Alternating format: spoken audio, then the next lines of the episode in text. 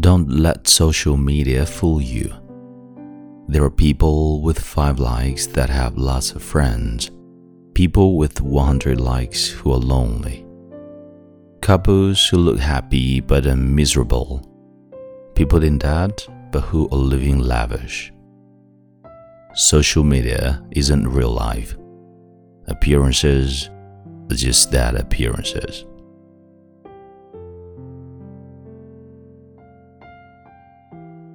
这里是英语美文朗读，我是孟非 Phoenix，我们下次再会。